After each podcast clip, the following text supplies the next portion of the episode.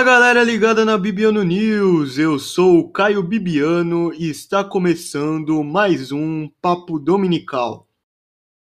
E no programa de número 19 estou acompanhado de Ítalo Lima, ele que é ADM da página SPFC 90 Gols, para comentar a temporada do São Paulo Futebol Clube 2021. Seja muito bem-vindo.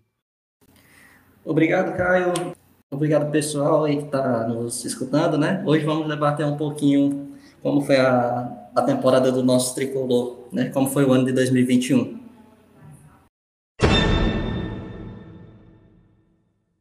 Bom, então, primeiramente, para contextualizar um pouco o nosso ouvinte, a partir de, deste episódio, a gente vai fazer aqui na Bibiano News um, uma série de programas, fazendo um resumo das temporadas dos quatro clubes paulistas, primeiramente, né? A começar pelo São Paulo. No primeiro episódio, a gente vai debater os pontos, quais foram os pontos positivos, quais foram os pontos negativos e o que mudar para a temporada 2022. Bom, é, dada essa introdução, vamos fazer um breve resumo do que foi a temporada 2021 do São Paulo, né? O São Paulo, a temporada do, do São Paulo pode se resumir a uma montanha russa, né? Porque houve pontos altos e pontos baixos durante o processo. E a temporada do 2021 começou logo de cara com uma decepção que foi a perda do título brasileiro com sete pontos de diferença, faltando dez rodadas in, pro fim do campeonato, né? Em seguida, teve a temporada 2021, teve seu ponto alto, que foi a conquista do Campeonato Paulista, né? Que quebrou um jejum de de oito anos sem levantar um título. E o ponto baixo foi a instabilidade no, no, no Campeonato Brasileiro. Um, um, resumo disso é o fato de o clube estar tá brigando na parte de baixo da tabela o campeonato todo, basicamente, né? É, bom, é, dada essa introdução de forma breve, o que, que você pode dar nas suas primeiras impressões do nosso tema, Ítalo?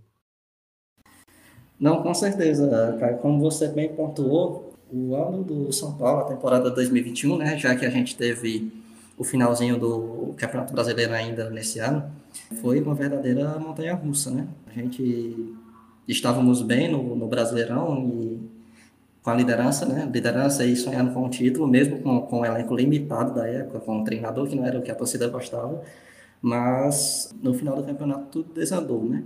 É, a gente teve a, a, troca de gestão, a troca de, de presidentes, e com ele algumas trocas que mexeram no, no comando do futebol, né? Antes de trocar realmente o, a comissão técnica. E de uma hora para outra, tudo que estava dando certo passou a, a dar errado, né? Aquela bola que entrava na, na sorte não entrou mais, é, começou brigas internas, brigas entre jogadores, briga entre comissão técnica e jogador, e tudo desandou, né? Passando nisso, trocou para o, o Vissoli, né? É, assumiu o time por, por cinco jogos. Depois do Vissoli chegou o Crespo, com o Crespo no início, o time até que estava tava tendo um bom desempenho, né? Com todo mundo à disposição, com todos os jogadores, chegaram algumas peças, mas também tudo no São Paulo parece que ser assim, né? Começa bem, mas depois vai, vai entrando no, no modo a banho-maria, né? Vai ficando, vai entrando no costume e acaba, acaba nisso, né, cara? aquela, aquela garra que eu tinha, que o time tinha no início do Campeonato Paulista, até no finalzinho do Campeonato Paulista teve, mas depois não conseguiu manter. Não sei se foram as lesões, acredito eu que grande parte dos motivos foram isso, muitas lesões, mas com o Crespo também não, as coisas não vinham mais funcionando e teve a alteração para o Rogério, que agora a gente está tá vivendo esse, essa montanha russa novamente, né? Porque na quarta-feira passada venceu o Palmeiras, da, contra o Atlético Paranaense era um jogo que era para deixar o São Paulo na briga novamente para a disputa da pré-Libertadores e não conseguiu. E, então continuamos na, na briga contra o descenso, né, contra o rebaixamento de novo. Em 2013, o São Paulo terminou em nono lugar, a seis pontos do Z4. É, acho que você se lembra que quem veio para salvar o São Paulo da, da Série B foi o Murici na época. O Murici chegou e salvou o time.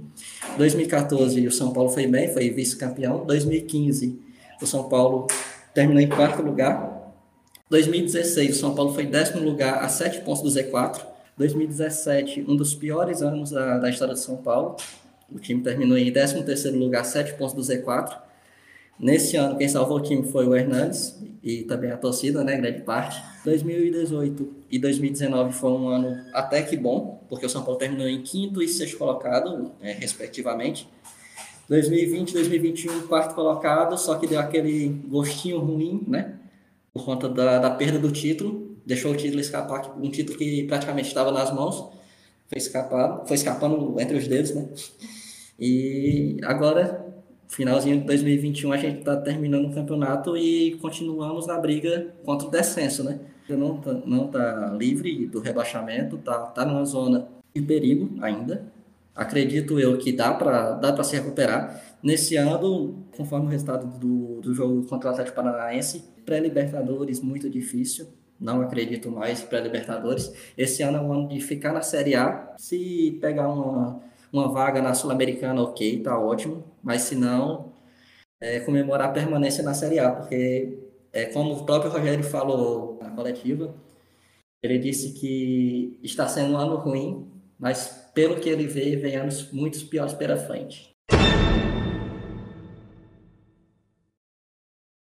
É, realmente, essa, essa questão aí do, do São Paulo brigar pela pela Libertadores. É, eu já, eu se o São Paulo é, escapar do descenso para a Série B nessa temporada, eu já vou estar, tá, já vou, já vou, já estaria é, mais do que é, contente é, se isso acontecesse. Mas eu acho que a, se o São Paulo, porque o São Paulo ele tem jogos contra confronto direto contra Esporte, Grêmio e Juventude. Se ele fazer o arroz com feijão e vencer esses jogos, dá para escapar tranquilamente da, da queda para a segunda divisão, que seria a primeira na história do clube no, no brasileiro, na história do, do Campeonato Brasileiro, né? Não, com toda certeza, Caio. É, inclusive, é, esporte e juventude são jogos que a gente tem que ganhar porque é em casa, né? É no Morumbi. A torcida vem fazendo a parte, vai, vai lotando o Morumbi, toda rodada. Foi contra o Flamengo, 47, mais de 47 mil pessoas. Ontem, na quarta à noite, às 9h30, um público de mais de 43 mil pessoas no Morumbi. É um público muito bom, é um público de jogo de Libertadores. E olha que o time está brigando para não cair. É, de fato, de fato mesmo. Só um complemento da minha parte da que você tinha comentado da, das, das campanhas, né? Do, do São Paulo nos últimos anos. Eu lembro que no, no ano passado, no Campeonato Brasileiro de 2020, começo da temporada, se você perguntasse para qualquer pessoa se o time da, aquele time do São Paulo brigaria pelo título do Campeonato Brasileiro, eu acho que de 10 pessoas, 9 responderiam que não. Então, eu acho que aquele time criou uma expectativa que ninguém estava esperando e acabou que o torcedor se viu frustrado no final das contas porque a expectativa foi grande porque assim eu costumo dizer que não se perde o campeonato com sete pontos de vantagem faltando dez rodadas. Na minha visão se o, o clube fizesse o arroz com feijão assim como o Corinthians fez no ano de 2017, que foi campeão brasileiro, que conseguiu é, fazer um, uma gordura no primeiro turno e depois no segundo turno só ficou é, administrando os resultados e no final do campeonato foi campeão. Eu acredito que se o, o São Paulo tivesse um pouco dessa maturidade, teria vencido o campeonato daquele ano e assim a gente teria falando sobre outro outro, outro diálogo aqui nesse, nesse podcast, na minha visão. Concordo contigo quando você fala que a frustração foi porque o foco do time foi tão grande no, no campeonato que conseguiu fazer os pontos e deixando o torcedor sonhar, né? foi ganhando, ganhando, ganhando, ganhando e o torcedor foi sonhando com o título. Só que quando veio a derrocada, nem todos é, estavam nem todos os torcedores estavam preparados para aquilo, né? Porque assim, eu também tinha noção que o time era limitado. O time era totalmente limitado, não tinha nenhuma condição assim técnica. É, vendo os principais candidatos ao título, que no caso Palmeiras e Flamengo, não dava para comparar o time do São Paulo com o time do Flamengo, o time do Palmeiras, tecnicamente, né? Mas o time estava jogando tão bem, o Diniz, em um certo momento, montou um time com a capacidade tão boa de, de ganhar jogos difíceis, de, faz, de sofrer. O São Paulo sofreu em muitos jogos no, no Brasileirão e ganhava, ganhava de 1 a 0, ganhava de qualquer jeito. Mas chegou, chegou o limite, né? Quando chegou o limite, acho que assim, a falta de títulos nesses oito anos, quando chegava perto do título, que vinha a primeira derrota, ok, abalava o elenco. Vinha a segunda derrota, abalava mais ainda. Vinha o terceiro jogo sem a vitória vir, aquela pressão que, que o elenco sofria, abalava o elenco. Acho que aí estava o, o, principal ponto. O, São, o elenco do São Paulo se deixava abalar por resultados. E por uma pressão que nem é de todo jogador que está no São Paulo hoje, que passou esses oito anos aqui no, no São Paulo, que passou os oito anos é, sem ganhar esses títulos. É, um caso é o Reinaldo. Mas é isso, cara. O, o São Paulo no ano passado perdeu um campeonato que estava praticamente ganho de uma forma inesperada e que deixou frustrada a torcida, mas a reta final do campeonato era o futebol que o time é, tinha capacidade de mostrar. O que ele mostrou durante o campeonato, ali estava muito acima da média, cara. E manter aquele nível ali acima da média é muito difícil. O, eles estavam numa fase iluminada, só que aí veio a lesão do, do Luciano, né? Que acabou desfalcando o clube por algumas rodadas. Aí o São Paulo vendeu o Brenner, tirou seu artilheiro, ponto, o jogador de referência. Aí acabou tendo aquela derrocada, né? Que a gente pode relembrar aqui, que foi aquela partida contra o Red Bull Bragantino que o Diniz teve aquela discussão com o Tietê, que ele inclusive já, já admitiu que aqui, depois daquele episódio houve um mal-estar no, no elenco.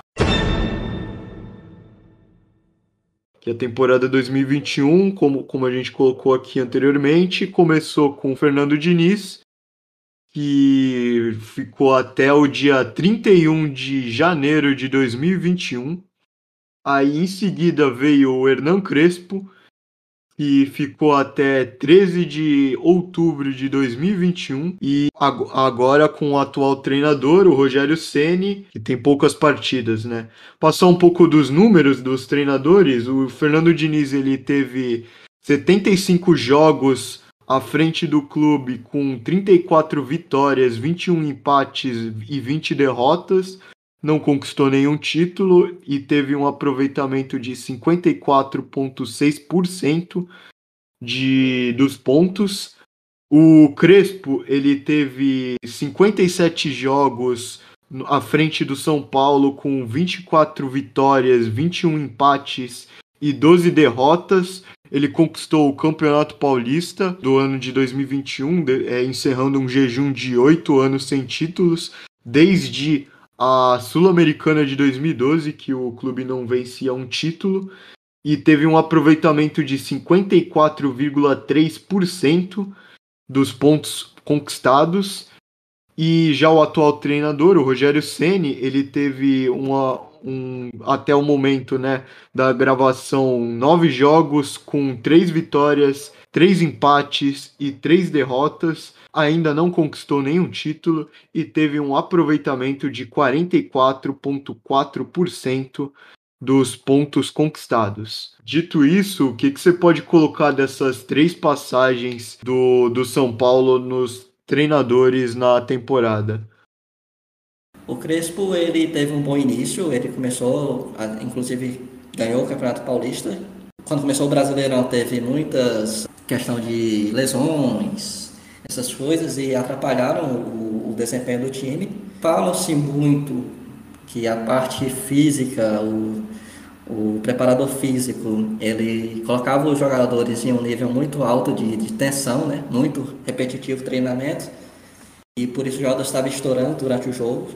Não sei se realmente se isso é verídico, mas se for, era o mais simples era trocar o preparador físico e seguir com o Crespo, né? Mas como foi preferido pelo, pelo presidente e pela diretoria fazer a troca, na minha opinião não não era necessário. E agora veio o Rogério, no meio de temporada, com jogo quarta e domingo praticamente todas as semanas, fica difícil da gente cobrar algo do, do Rogério agora, o, o correto, e eu acho que é o que a diretoria vai fazer, pelo menos deve fazer, é deixar o Rogério até o final do ano, deixa para ele fazer a, a pré-temporada, para começar o próximo ano com o time com a cara do Rogério. Não que vai ser um time muito melhor do que a gente tem hoje, até porque o São Paulo hoje não tem dinheiro para contratar. Né? São Paulo não tem nenhuma, nenhuma moeda no cofre para contratações, até porque está com um déficit financeiro muito alto. Mas o que a gente pode fazer? Porque passaram 17 técnicos em 8 anos. E aí a torcida chama o zoológico inteiro, né? Chama de burro, cada técnico que passa que com resultado ruim, chama de professor Pardal, que era o que falava do, do Osório, mas não entende que o principal culpado dessa atual fase do São Paulo não está no campo infelizmente não está no campo. É um, um, um sistema político é, atrasado do time, com, com, conselheiros que não conseguem ajudar, mais atrapalham, na verdade, e um, uma parte do social que não compensa em nada para o clube, para o clube do futebol, né, para a parte do futebol. Em resumo, é isso. Foram trocas que, na minha opinião, desnecessárias, não precisava trazer, é, trazer o Rogério agora, desse um pouco mais de tempo para o Crespo, é tanto que os resultados do Rogério também não apareceram ainda, da forma que a, que a torcida espera, que a diretoria espera. Mas vai fazer o que agora? Só pode trocar uma vez o técnico no ano? Ficar com o Rogério até o final do ano, dar uma pré-temporada e aí sim cobrar o Rogério a partir do próximo ano.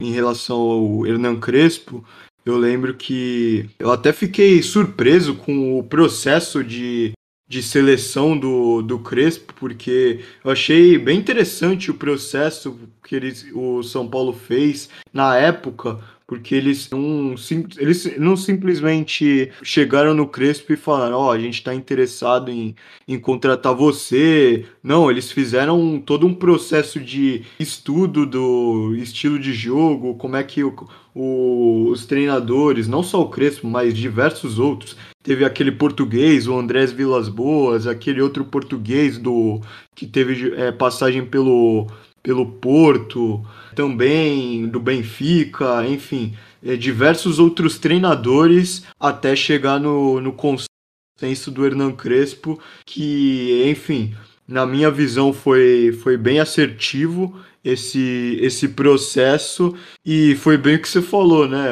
O, não adianta tu trocar um estilo de jogo é, como por exemplo do Hernan Crespo que era de mais intensidade dos jogadores no, no nos 90 minutos para ir num, num, joga, num estilo de jogo mais, mais técnico do, do, do Rogério Ceni que na minha visão, Ítalo é, e ouvintes, é, eu já desde a, desde a primeira passagem do, do Rogério Ceni no clube em 2017, eu já sabia que o Ceni uma hora ou outra iria voltar a treinar o clube, tendo em vista toda a história que ele construiu como jogador anteriormente e a identificação com o clube que ele tem, né?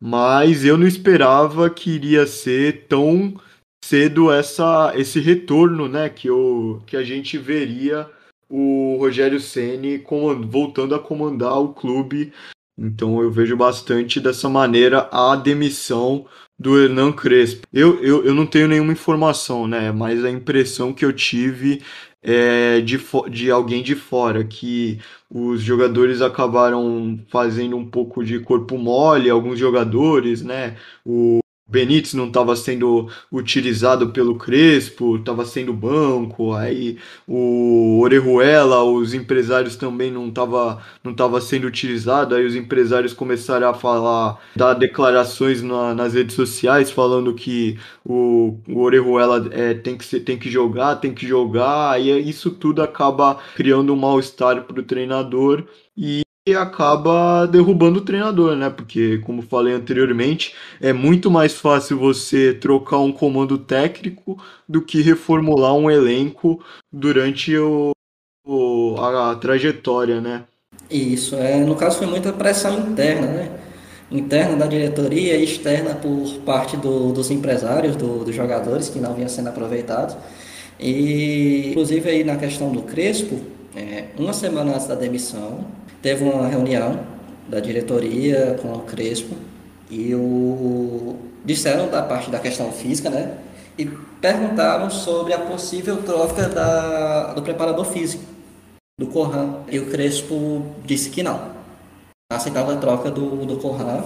Depois do empate, se não me engano, foi com o Cuiabá. Depois do empate, o Crespo ele teve uma reunião com a diretoria e disse que acharia melhor fazer a troca, se fossem fazer a troca, fizesse da comissão completa. E no caso, se a diretoria quisesse fazer a troca da comissão completa, é, ele abriria mão da, da multa. Ele não aceitaria a multa. Inclusive tem, tem uma, uma distorção que uma parte diz que o Crespo recebeu a multa, que São Paulo ia pagar a multa para o Crespo, e outra disse não, que o Crespo abriu mão da multa. A informação que eu tenho é que o Crespo ele abriu mão da, da multa. Ele não recebeu os 750 mil dólares que ele tinha de multa. Se a temporada do, do São Paulo foi de altos e baixos durante a, a trajetória, em relação aos clássicos, já o diálogo é diferente, porque o desempenho do ano do São Paulo em clássicos foi contra Corinthians, Palmeiras e Santos, foi de um aproveitamento de 53,8%. Ao todo foram 13 jogos, sendo 6 vitórias, 5 empates e 2 derrotas. Aí, se a gente dividir entre os rivais, contra o Corinthians foram foi uma vitória e dois empates. Contra o Palmeiras, que foi a equipe que a gente mais jogou rival no ano, foram três vitórias, três empates e uma derrota. E contra o Santos foram duas vitórias e uma derrota na temporada. Dito isso, ao menos um motivo do, do, dos torcedores se alegrarem né, nessa temporada tão atípica né, do São Paulo.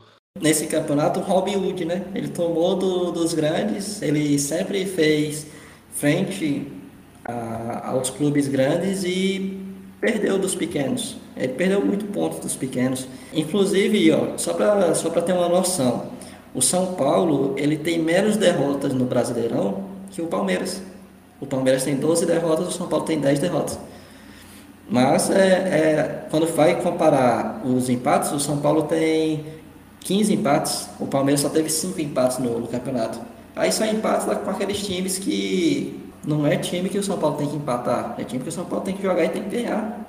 Tem que mostrar quem é que manda no, no campeonato, tem que mostrar quem é que manda em casa. O fator Morumbi nesse Brasileirão 2021 foi muito fraco para o São Paulo, mesmo com a maior época a, sem torcida, né? Mas não dá para ter um desempenho tão fraco como o São Paulo teve nesse ano no Morumbi. Foram empates para fora de casa para Curitiba, empates para Juventude, são jogos que não tem, não tem, condi não tem condições de aceitar esses resultados não.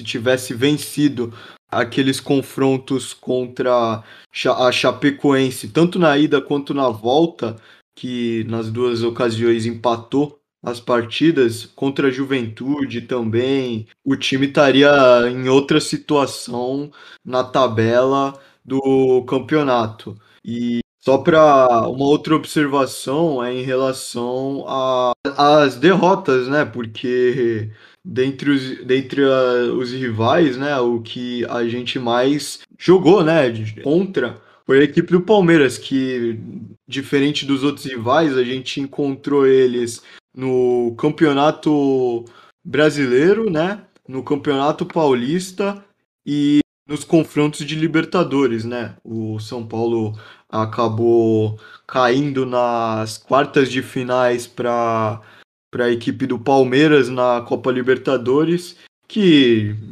convenhamos, né, o retrospecto era totalmente favorável para o time do São Paulo, né, que as equipes se cruzaram três vezes na, na fase de mata-mata e nas três oportunidades o São Paulo eliminou o Palmeiras. O dessa temporada foi a primeira vez que a equipe do Palmeiras foi, foi saiu vitoriosa.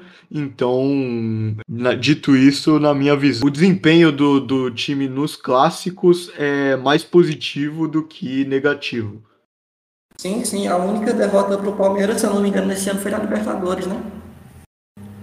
Posso estar enganado, mas se eu não me engano, foi na Libertadores. A única derrota do ano para o Palmeiras. Né? Mas principalmente, né? No principal jogo do ano, o São Paulo foi lá e perdeu.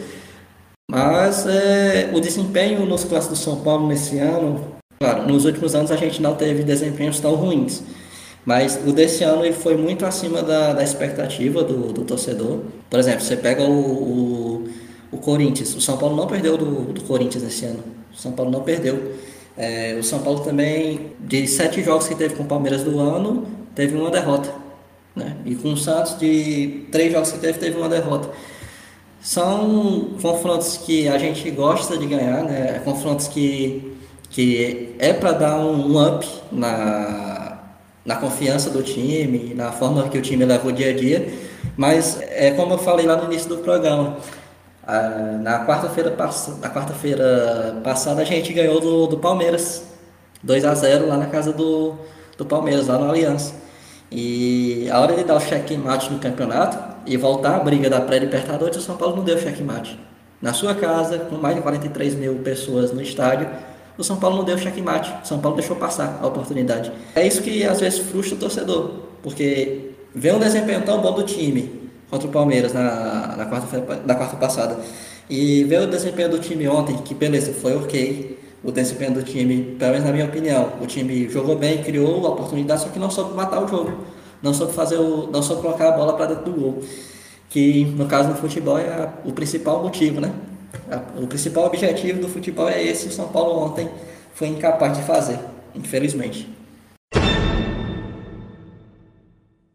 São Paulo vinha de um longo jejum sem, sem levantar um título, né? Desde a conquista da Sul-Americana de, no ano de 2012, não sabia o que era vencer um campeonato e a conquista do Campeonato Paulista foi justamente em cima do rival Palmeiras. Então, queria per perguntar para ti, é, logo de cara, qual foi a importância e o peso, né, dessa conquista na, na história né, da trajetória do São Paulo. Foi um título de grande importância no, no ano, no ano não, para a história do São Paulo. Porque oito anos sem um título para um clube da grandeza do São Paulo é inaceitável. E o São Paulo tratou de jogar o Campeonato Paulista como se fosse uma Copa do Mundo, né? Deu é, o foco total do, no Campeonato Paulista. É tanto que o Crespo já chegou e já viu que o foco do time teria que ser ganhar um título, tirar o time da fila, porque é inaceitável passar esses oito anos sem, sem gritar é campeão, né? Mas com um título que, sinceramente, no início do campeonato pouca gente acreditava, porque justamente o time que a gente ganhou na final, no caso o Palmeiras, tem um elenco bem mais recheado de jogadores que podem resolver uma partida. Só que quando foi nos confrontos diretos, São Paulo soube como se portar nos jogos, né? São Paulo entrava, é tanto que a gente viu agora os números do, do São Paulo em clássicos no ano. O São Paulo foi muito bem nos clássicos do ano. E, claro, quando você vai bem nos clássicos, reflete no título do, do estadual, porque você vai enfrentar os três os outros três grandes de São Paulo, né? E essa questão de sair da fila tem uma importância imensa para o clube, mesmo alguns torcedores não, não dando a devida importância que o Campeonato Paulista tem, mas é um campeonato importante para o São Paulo, principalmente, porque o São Paulo tinha que sair da fila de qualquer forma, de qualquer forma, e veio por meio do, do Paulista.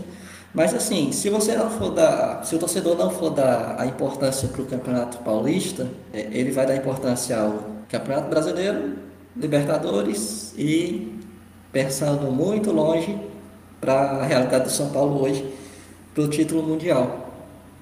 E esses três títulos hoje eles estão a anos luz do São Paulo, porque não tem não tem cap devida capacidade técnica e a gente não tem elenco para ganhar esses três campeonatos.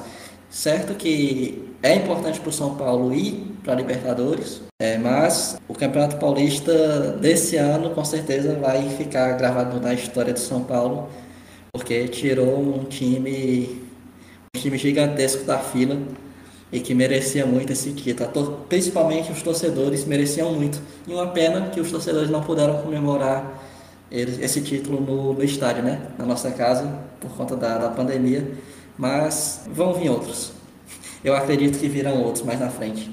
Um adendo dessa questão do título paulista, eu me recordo que eu, para quem me conhece, eu fiquei uma semana vestindo a camisa do São Paulo e ficando relembrando, né, os momentos da melhores momentos da partida, é, vi ao vi revi o, o, os lances do, dos gols do Luan e do Luciano na, na, na final do campeonato, assim, me emocionei, enfim, se para mim que cresci vendo o São Paulo conquistar três brasileiros de forma consecutiva, eu já me emocionei. Tem aquele vídeo fantástico do Murici todo emocionado no estádio, chorando. Assim, aquilo lá é para quem é de fora parece tão irrelevante, mas meu, para quem é, para quem sente aquilo é diferente. Aqui, aqui pode Pode ser um campeonato é, considerado pequeno, paulistinha, para alguns, mas pro São Paulo naquele momento foi tipo foi que, que, o que você colocou anteriormente, né? Uma Copa do Mundo. A gente já tomou várias pedradas, né? Nos últimos anos. Foram oito anos sem título. Foram brigas contra o rebaixamento a cada dois anos. São Paulo estava brigando contra o rebaixamento e passando sufoco e indo no Morumbi perdendo para Ceará, perdendo para Esporte, perdendo para times que, que só deixavam o São Paulo à beira do precipício mesmo da Série B. E quando você vê o time que apanhou tanto, o time que você torce, que apanhou, levou bordoadas em 2017, a gente merecia comemorar esse título, né, cara? Então, não é paulistinha não, cara. É, o, o Campeonato Paulista desse ano foi enfrentado com uma Copa do Mundo, foi enfrentado com a seriedade que, ela, que é, ele deveria ser enfrentado mesmo. O São Paulo tinha que dar total respeito e exclusividade ao Campeonato Paulista, que é para sair logo da fila. Porque o que vai acontecer daqui para frente pode ser. A gente pode ficar nesse, nesse tipo de campeonato. Porque o, São Paulo hoje não tem é, questão financeira e questão de, de talentos para brigar com times como o Atlético Mineiro hoje que está se reformulando, como o Palmeiras que tá, tem um elenco muito bom, que como o Flamengo que tem um elenco muito bom e no caso nos últimos três anos Flamengo e Palmeiras chegaram a duas finais de Libertadores. Então a gente não, infelizmente hoje a nossa realidade é não olhar para esses times a gente não está nesse, nesse patamar hoje. Claro, historicamente, o São Paulo, na minha opinião, é maior que todos. Mas hoje, a realidade do São Paulo é outra. A realidade do São Paulo é comemorar o Campeonato Paulista, sim. E tem que comemorar mesmo, e muito. O torcedor merece comemorar esse campeonato. É, em relação a isso, um último complemento da minha parte é uma conversa que eu estava tendo esses dias com os colegas meus, falando sobre o um pouco, né, desse desse jejum de títulos, né? Porque eles estavam comentando o, o a perda, o vice-campeonato do no ano de 2019 para o Corinthians, né? E na época o time ele começou com o, o Wagner Mancini de interino e depois o nesse nesse meio tempo o time ele estava acertado, estava jogando bem. Aí na última partida, na partida contra o Corinthians, o Cuca assumiu a equipe e, enfim, deu no que deu. O São Paulo não conseguiu vencer o, a equipe do Corinthians naquela final e ficou com o vice-campeonato. Mas bem um pouco do sentimento do São Paulino que eu tive, né, nessa conquista do Campeonato Paulista. Um meio que tirou um, um peso nas costas de gritar é campeão de oito anos de jejum, né? Era um título que a gente contava ganhar, mas no final do jogo tudo foi por água abaixo. Todo o trabalho que o São Paulo fez, todo o apoio que a torcida deu, foi por água abaixo porque levou um gol. Levou um gol e tirou o título das nossas mãos. E acredito que naquele momento todo São Paulo queria gritar campeão, cara. Aquele campeonato paulista ali era estava desenhado para o São Paulo, mas infelizmente perdemos, né? Falar um pouco da gestão do Júlio Casares, né? Porque a temporada 2021 começou com uma troca na gestão do clube, né? O Carlos Augusto de Barros e Silva, o Leco, deu lugar ao atual presidente, o Júlio Casares, e na sua gestão começou com bons resultados. Logo nos primeiros meses, após a perda do título do Campeonato Brasileiro, ele deu a resposta para a torcida e veio o título do Campeonato Paulista. No entanto, te, é, depois de alguns tropeços e cobranças da torcida, algumas atitudes dele acabaram desanimando um pouco a mesma. Tais atos como o diálogo de do, patro, do maior patrocínio master da história do clube ser desmentido depois, o fato de manter o Crespo e mesmo depois com os maus resultados demitir ele, o fato dele ter bloqueado os comentários nas redes sociais, talvez mostre que o Júlio Casares, como a gente pode colocar entre aspas, seja farinha do mesmo saco. Queria saber qual é a tua opinião em relação à, à gestão do Júlio Casares, né? Não, certeza, cara. É como você até falou, é mais do mesmo, né? O trabalho do, do Casares até agora, é, na medida do possível, foi bom, tirando essa parte aí da, da demissão do Crespo as atitudes que ele teve fora fora do vamos dizer assim fora do campo né faz ele ter esse essa visão da torcida. Porque o torcedor vai no, nos comentários dele da rede social para ter uma visão né? Ter uma conversa pelo menos nem que seja é, rápida com o presidente. Ele fez esse bloqueio do, dos comentários. Outra coisa o Júlio é, teve a participação nessa demissão do Crespo também. Isso pesa demais no, na avaliação da torcida, porque ele prometia fazer uma gestão diferente das anteriores. E, na verdade, quando sentou na cadeira de presidente, quando ele tomou o comando de presidente, ele está fazendo praticamente a mesma coisa.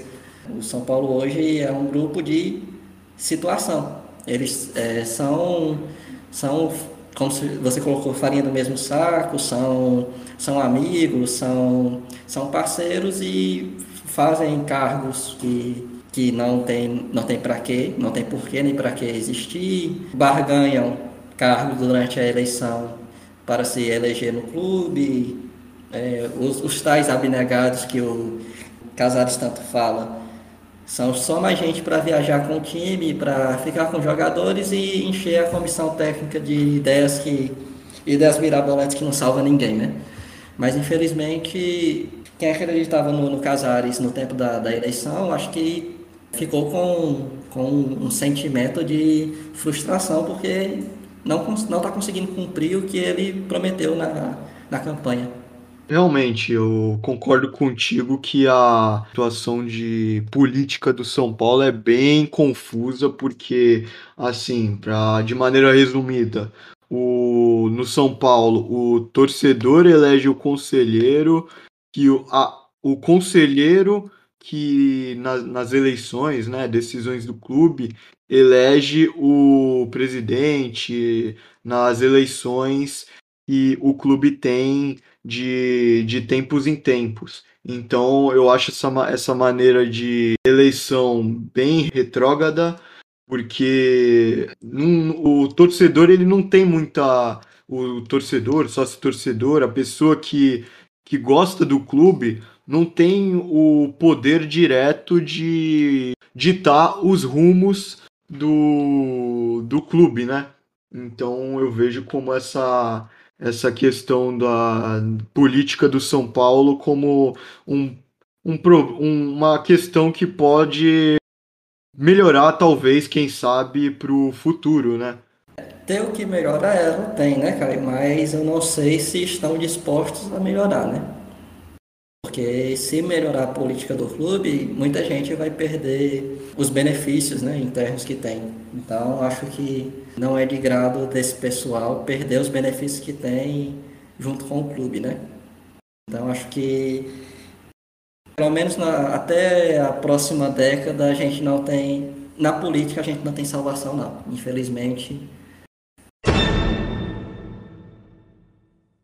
Fala sobre o, a questão do déficit do clube, porque o último ano de gestão da gestão Leco deixou um déficit financeiro de 129,6 milhões de reais no ano de 2020 e a pandemia da Covid-19 ela acabou tirando a presença da renda do, de bilheteria para os clubes de futebol. E, bom, dito isso, uma alternativa dos clubes para conseguir essa renda e diminuir esse déficit é as vendas de jogadores oriundos das categorias de base. E no São Paulo, alguns atletas que podem fazer essas rendas para estancar esse déficit financeiro. Dentre eles, posso destacar o Luan, o Gabriel Sara, o Igor Gomes e o Lisiero. E, bom, queria perguntar para ti, dos nomes do atual elenco, é, pensando para uma venda futura, quais nomes para ti são os que mais podem dar frutos na questão financeira para o São Paulo? Assim, para já de início, Caio, acredito que o Luan e o Gabriel Sara. Acredito que eles não começam o, o Paulistão do próximo ano. Se começarem, eles ficam até o início da temporada europeia, né? Que é em, em julho, a janela europeia para começar a temporada 22-23. Nele, neles eu vejo que eles já estão preparados para assumir a camisa de alguns times lá da, da Europa, cara. É, Luan Gabriel Sara, esse sim. Agora, Lisiero, ele tem a questão da, da forma física dele, né? Se machuca demais. E o Igor Gomes, ele tem capacidade, mas no momento ele não não está jogando bola para isso. É, acho muito difícil a ida dele para para algum time europeu agora nessa, nessas próximas janelas, nessas duas próximas janelas, né? A de dezembro e a de julho. Mas é, virou isso, cara. Infelizmente, com o futebol brasileiro já era assim, né? De revelar jogadores para vender para a Europa e estancar a crise econômica que os clubes têm, as dívidas econômicas. Mas é, com, a, com a pandemia, com o fechamento dos estádios, sem o público, piorou ainda mais a situação. E eu acredito que esses dois, pelo menos na minha visão, eles não continuam até o final do próximo ano, não. É, em relação a isso, o São Paulo ele sempre foi, foi do futebol brasileiro, claro, junto com o Fluminense revela bons jogadores, o Santos também sempre revelou bons jogadores, mas o São Paulo ele sempre revelou bons jogadores. Só lembrar na, nas últimas temporadas ele revelou o, Militão que hoje está jogando como no Real Madrid da Espanha, o Casemiro que hoje também está jogando no, no Real Madrid da Espanha, tem o Anthony que está comendo a bola lá no Ajax da Holanda, o David Neres que a gente já colocou durante o programa anteriormente. Então, é, o São Paulo sempre foi, foi revelou gran, bons jogadores para o futebol europeu e acredito que tem uma fala em que o, eu vi um, uns tempos atrás e para mim reflete bastante a questão do, do, do, do, do futebol brasileiro, né? Que uh, o futebol brasileiro ele vende o almoço para comer na janta. E isso daí é dá para fazer uma alusão com o, as categorias de base, né? A gente vende os jogadores formados nas categorias de base para conseguir sustentar o futebol no, no profissional depois. Eu vejo bastante essa questão do, do futebol brasileiro, não só do São Paulo exclusivamente, mas sim do futebol brasileiro. E em relação aos nomes, eu acredito que o Luan, o Gabriel Sara e o Lisiero, porque o Lisiero para mim, para ele sempre teve bom, um, jogou bom futebol, tanto que já foi especulado nos clubes italianos, no Milan, é, futebol inglês também, e enfim, eu sempre vi ele como, como um, um grande jogador nesse sentido e vejo como potencial venda também nesse meio, nesse meio tempo de, de jogadores oriundos da base. É, e nesse próximo ano também, Caio, pode entrar o dinheiro da venda do Anthony, né? Que o Anthony está em negociação com o Bayern de Munique. O Bayern tem interesse no Anthony e caso o Ajax faça a venda, entra uma parte para o São Paulo e aí já é um dinheiro também que desafoga né, essa, essa parte financeira do clube. Qualquer dinheirinho que entra aqui de cláusula, uma cláusula aqui, outra ali, eu acho que é válida na para recuperar né, esse déficit grande que o São Paulo tem, da, que a última gestão acabou deixando para essa nova gestão. Então eu acredito que qualquer dinheirinho que consiga entrar no clube é válido na minha visão.